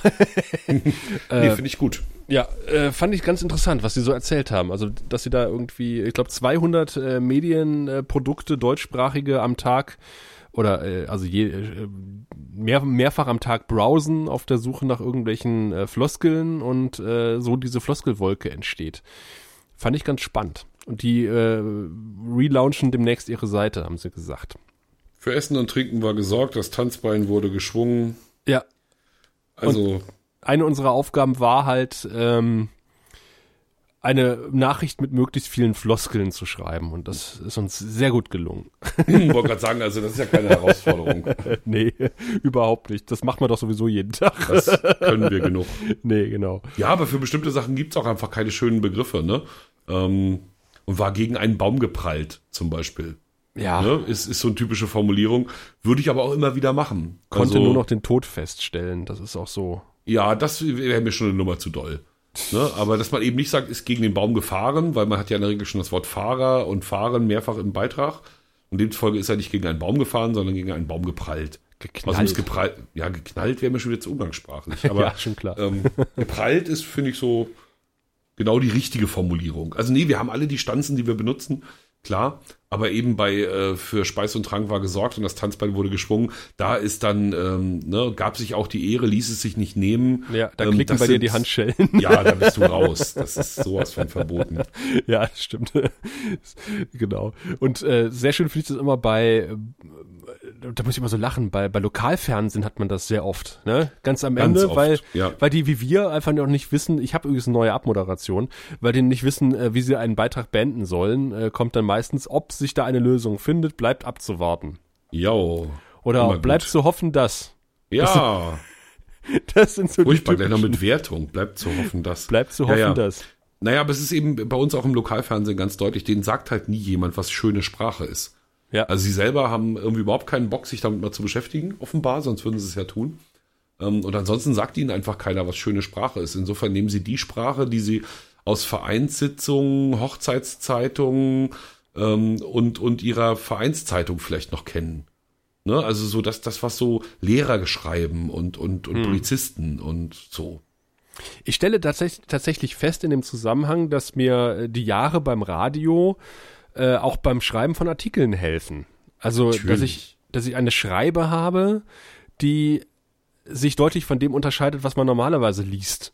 Also, aber jetzt auch nicht zu salopp, aber auch nicht zu verquast, wie man es ja manchmal so vorfindet, wenn jemand denkt, oh, jetzt schreibe ich für die Zeitung.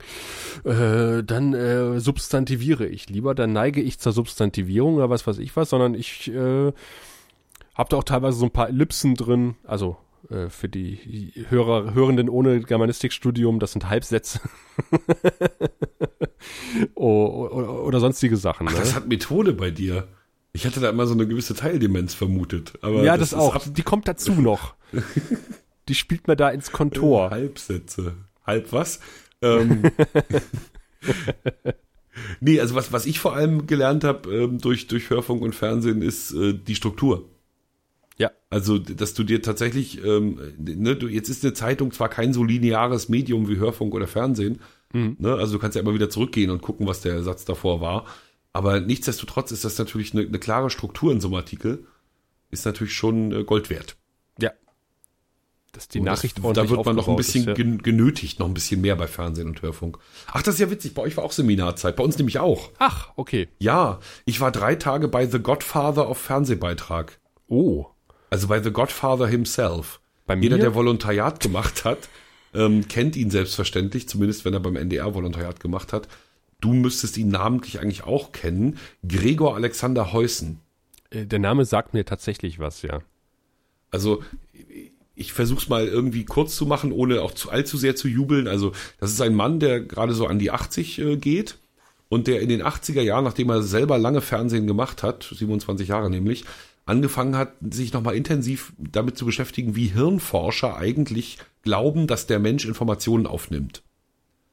Und dann hat er aus diesem Konzept, also ne, was so die Hirnforscher so mhm. sagen, hat er dann A, ähm, eine besondere Art des, des Fernsehbeitrags sozusagen sich ausgedacht, also wie ein guter Fernsehbeitrag sein sollte, welche Rolle die O-Töne dabei spielen, ne, wie, wie, welche Rolle welche Bildeinstellung spielt in der Wahrnehmung für uns und hat dann noch einen draufgelegt und hat sich intensivst mit Text beschäftigt.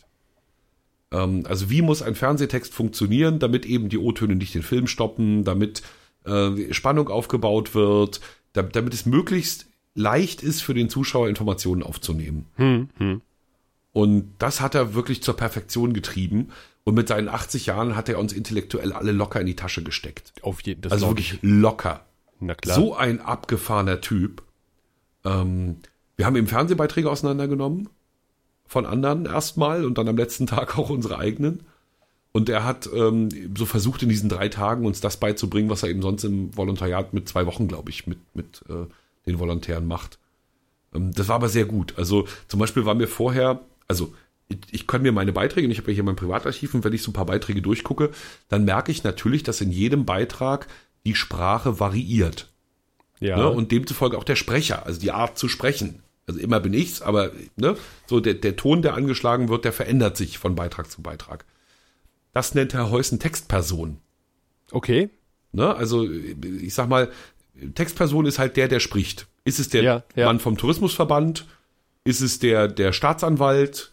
Ne, also sozusagen eine, eine, eine Figur, die eben für den, die, die, die, die da ist, während du den Text erzeugst und die dann auch durchklingt Ne, und das, gut, das kann man jetzt halt wahnsinnig verintellektualisieren. Das ist auch gut, wenn man das alles weiß. Aber am Ende hat es mir einfach nur etwas vergegenwärtigt, was ich die ganze Zeit mache. Ne, ich, also ich bin ein, ich bin nicht Thomas Nedler als Sprecher, mhm. sondern ich bin halt ein, ein, ein Informationsgeber und habe dabei verschiedene Rollen. Ne, bei einem Porträt bist du ja nicht der Staatsanwalt wenn du über jemanden ein Porträt machst. Kommt auf denjenigen an, den man porträtiert. So, auch nicht der nüchterne Beobachter oft, sondern, ne, dass du machst dich ja erwählt, dass ja, ja ein Porträt ja. hast du ja jemanden dafür ausgewählt extra.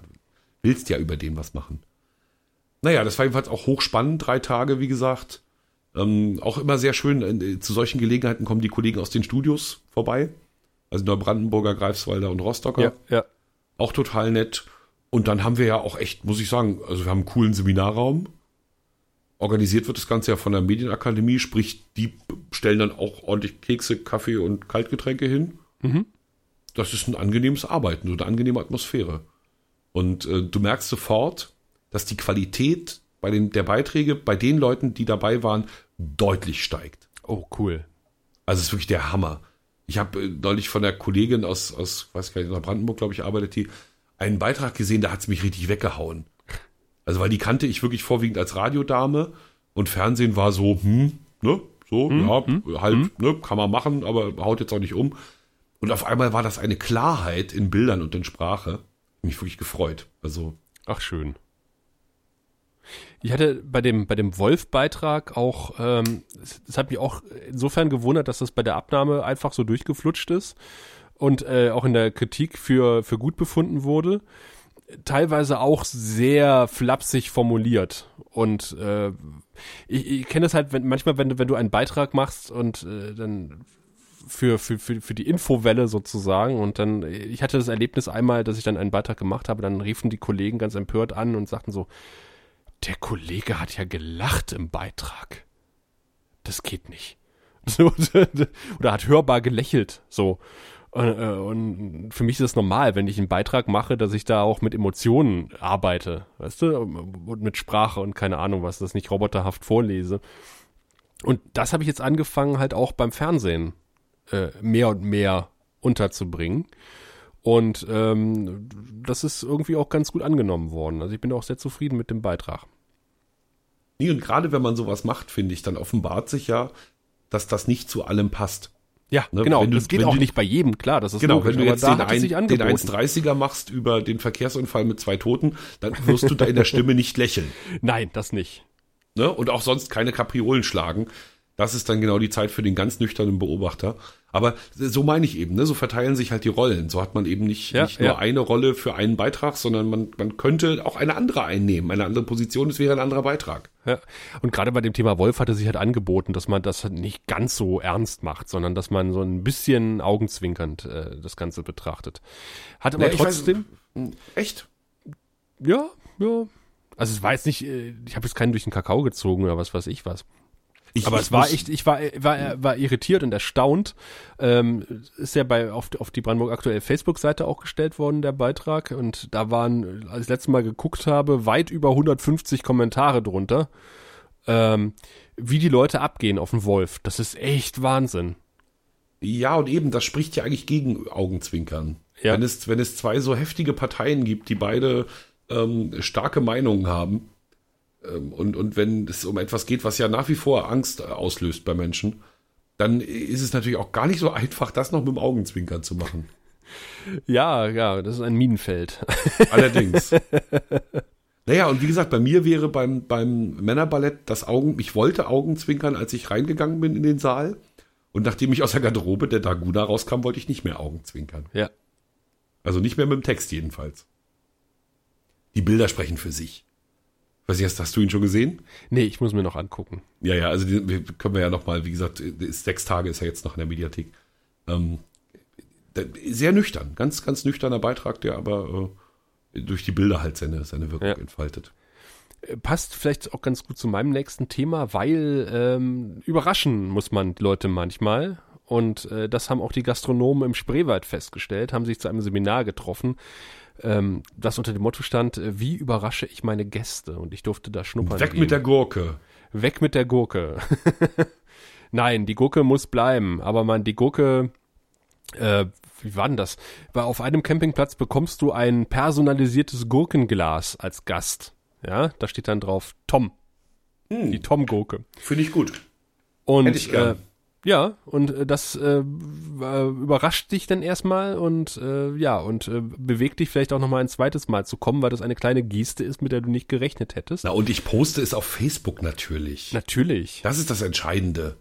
Es ja. wird Social Media relevant. Ja. Aber Schon nicht, dass die anfangen, einen dann irgendwie halb nackt zu begrüßen, nur damit man äh, auf Facebook, also äh, sagen wir so, man muss auch, auch das ist ein Minenfeld. Ja. Aber äh, welche Strategien sind da noch so genannt worden? aber das fand, was ich ganz lustig fand, war das klassische äh, so Seminar. Äh, Teil, dass der, dass der Dozent dann irgendwie eine große Brille dabei hatte und sagte, das ist dann die Kundenbrille, durch die wir gucken. Also das ist, das ist so dieses typische mm. Marketing-Seminar, weißt du? Mhm. schon spannend. Ja, ja. Aber ansonsten habe ich schon vergessen, wie sie die Gäste überraschen wollten. Vielleicht indem sie äh, keine Rechnung präsentieren oder sowas. Nee, also hm. es gibt, geht ja irgendwie schon mit Kleinigkeiten, dass du halt irgendwie noch eine kleine Dankeskarte zur Rechnung mit dabei äh, legst oder weiß was ich was. Ähm, weil momentan ist der Spreewald halt in der glücklichen Situation, äh, dass der von Gästen überrannt wird. Das heißt, du musst noch nicht mal lächeln und freundlich sein und äh, du hast trotzdem die Hütte voll. Mhm. Aber das wird auch nicht für immer so sein und insofern ist es ganz gut, äh, dass sich auch dann irgendwie ein paar Leute da äh, finden, äh, die sagen, okay, ich möchte mich vom Einheitsbrei ein bisschen abheben und was äh, Eindrucksvolles äh, liefern, was den Leuten in Gedächtnis bleibt und dass die sagen, okay, das war so toll, da komme ich wieder hin. Und zwar nicht nur, ich war im Spreewald, sondern ich war da und da, in dem und dem Hotel oder bei dem und dem äh, Gastronom. Das ist schon wichtig. Na, mein Freund Abba ist da ja Experte. Ne? Also du Ach weißt, ja, Dosen, genau. Dosenfischer, genau. aber ja. ähm, der ist da äh, ab, absoluter Crack. Also das ist so genau sein, äh, sein Thema. Tourismus, Marketing. Ja, dann, und dann natürlich mit Spreewald kommen. Das ist in die Netze strahlt. Also ja, ich äh, weiß gar nicht, ob er dafür Zeit hätte im Moment, aber ja, ja, das ist, also diese ganzen Touristiker, das ist so seins. Ich würde ihn auch interviewen. ähm, was, was auch ganz lustig war, ähm, da, da bin ich dann noch so ein bisschen mitten in der Recherche drin äh, war, dass das Energie Cottbus äh, einen Anruf bekam von einem äh, von einem Unternehmen oder von einer Firma, die sagte, wir wollen euch sponsern und äh, und zwar mit einem siebenstelligen Betrag. Oh. Und äh, da haben sie erstmal gedacht Telefonscherz. Ähm, aber nein, äh, sie sagten, nein, nein, das wollen sie tatsächlich machen und äh, das hat die Matz exklusiv gemeldet. Unter, und und äh, der Verein war irgendwie nicht so amused drüber, weil die wollten eigentlich erst mit dem potenziellen Sponsor sich treffen. Ähm, aber offensichtlich äh, haben andere Quellen äh, zuerst gesagt, äh, ja, wir, wir machen das mit dem Verein, wir wollen das halt gerne machen, wir wollen das äh, spon sponsern. Und äh, die hatten sich aber bisher noch überhaupt nicht getroffen. So, also die Firma und der Verein. Und äh, ganz äh, besonders wird es dadurch, dass die Firma, äh, der Name ich es nicht äh, nenne, äh, absichtlich, nämlich aus äh, Neutrinos Energie gewinnen möchte. Wo mir als alter kleiner Naturwissenschaftler erstmal so ein bisschen die Ohren klingeln. Und ähm, ich habe mir das Konzept erklären lassen. Das scheint mir auch alles irgendwie nicht so ganz schlüssig zu sein, aber offensichtlich, angeblich funktioniert es. Aber ähm, sie haben sich dann irgendwie getroffen und haben dann irgendwann gesagt, äh, nee, wir wollen dann doch den, das Sponsoring nicht haben. Und äh, da sind sie äh, offen, sind sie tatsächlich auch von, also zumindest von den Reaktionen, die ich so beobachtet habe, äh, für gelobt worden, dass der Verein gesagt hat, nee, sie wollen es nicht ist natürlich äh, eine schwierige Entscheidung, wenn da irgendjemand kommt und sagt, äh, ich, ich reiche dir hier einen Millionenbetrag über den Tisch. Ähm, dann zu sagen. Ich habe jetzt noch nicht erkannt, nee, warum die böse sind.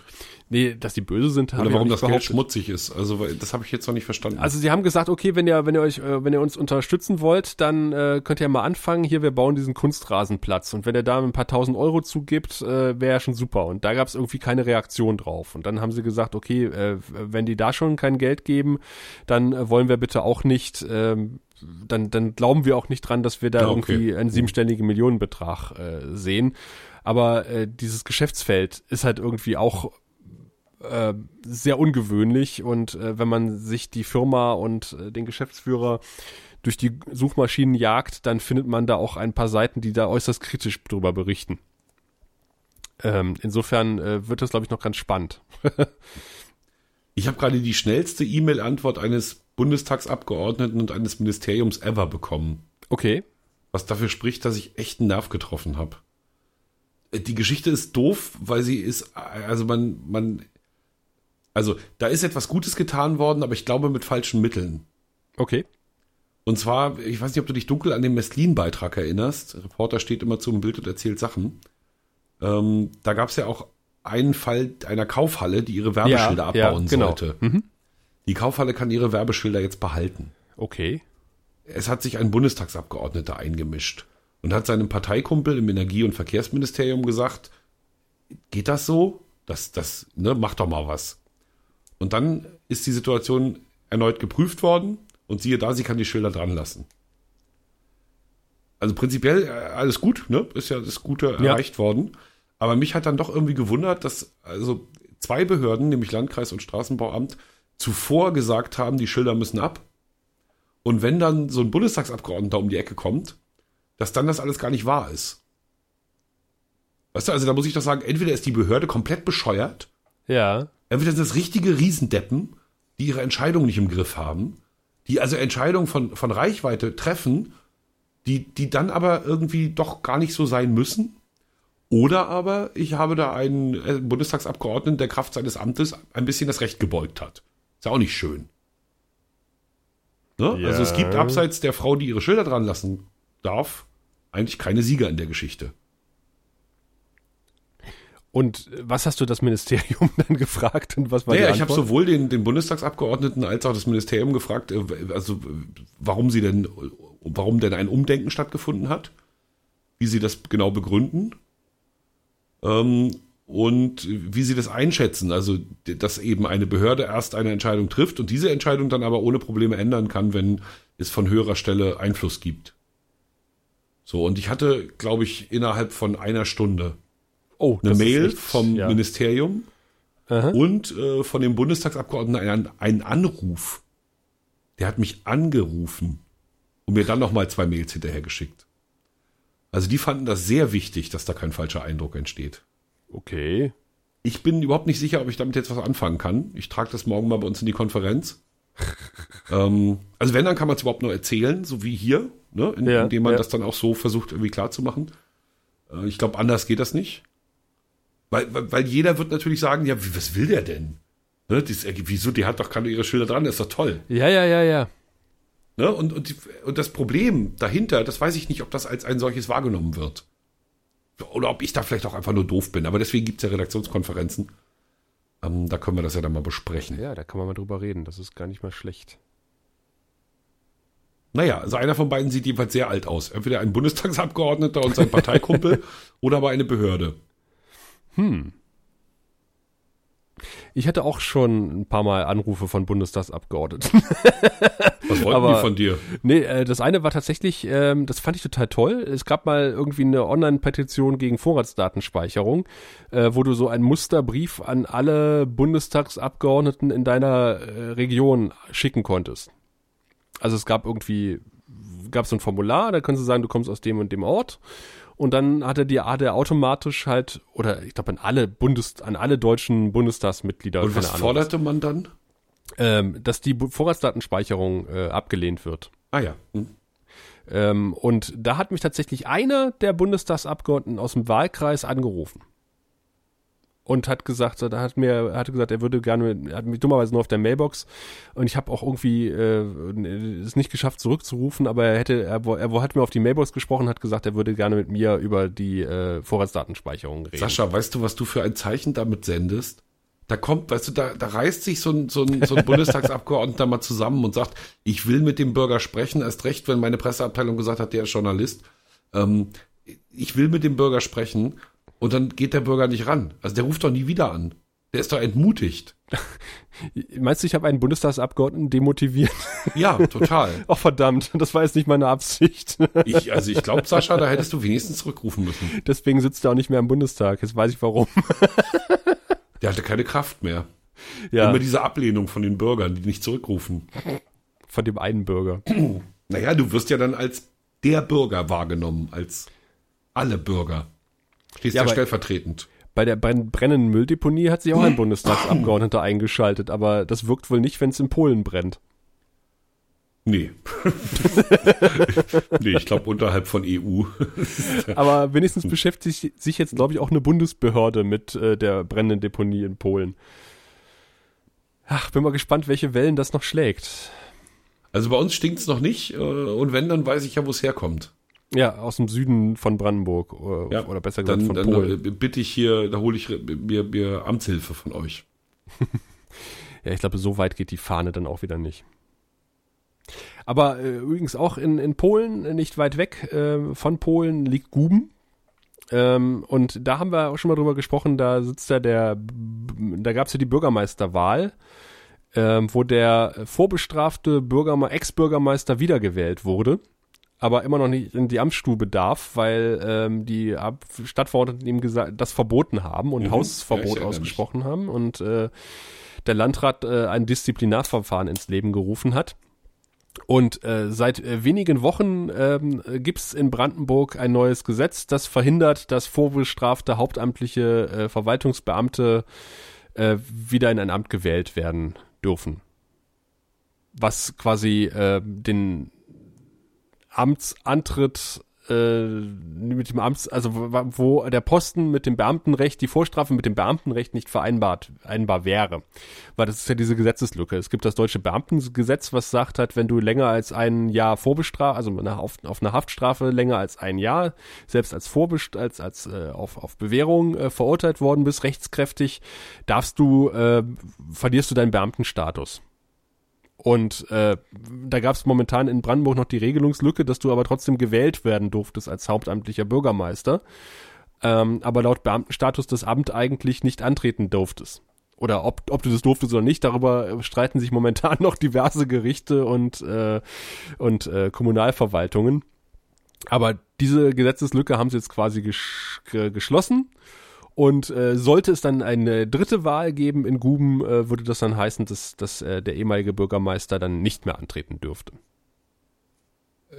Und, und jetzt Status quo ist jetzt?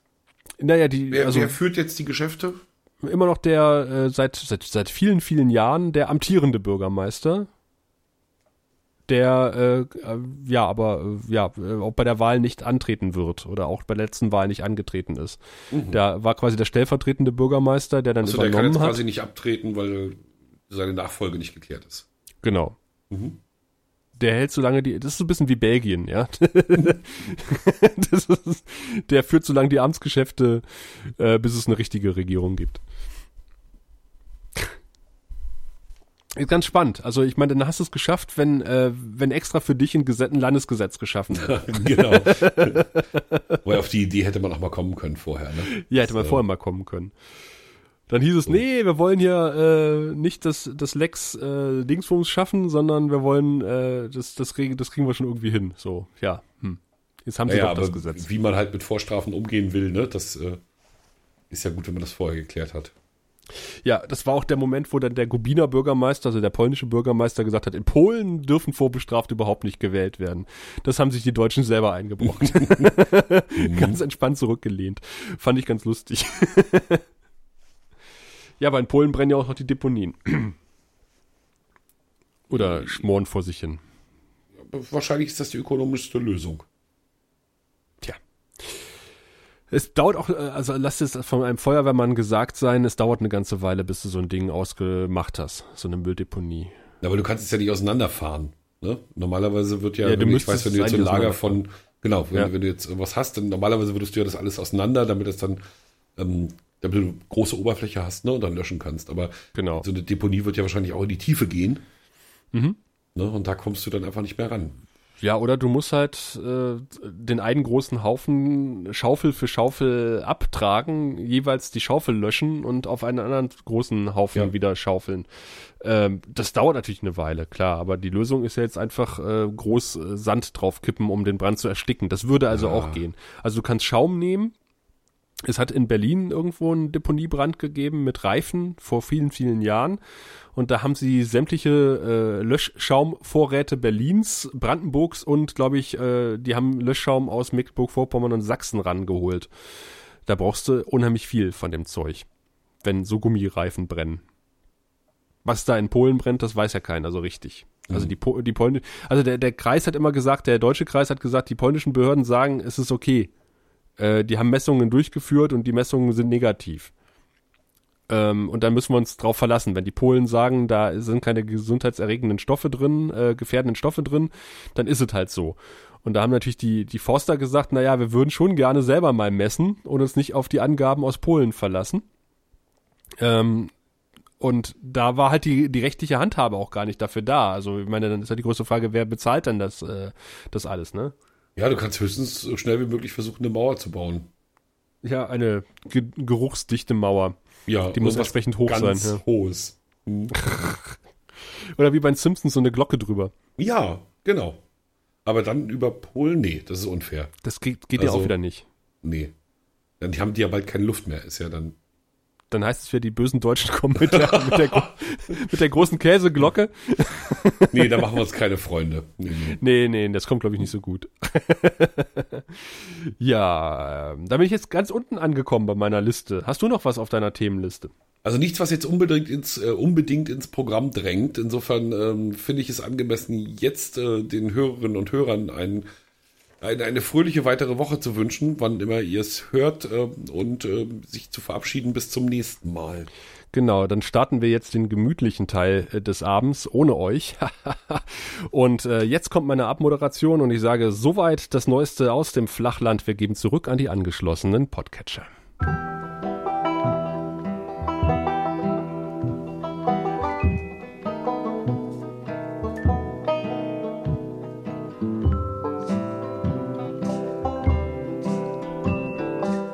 Deutschland Reporter.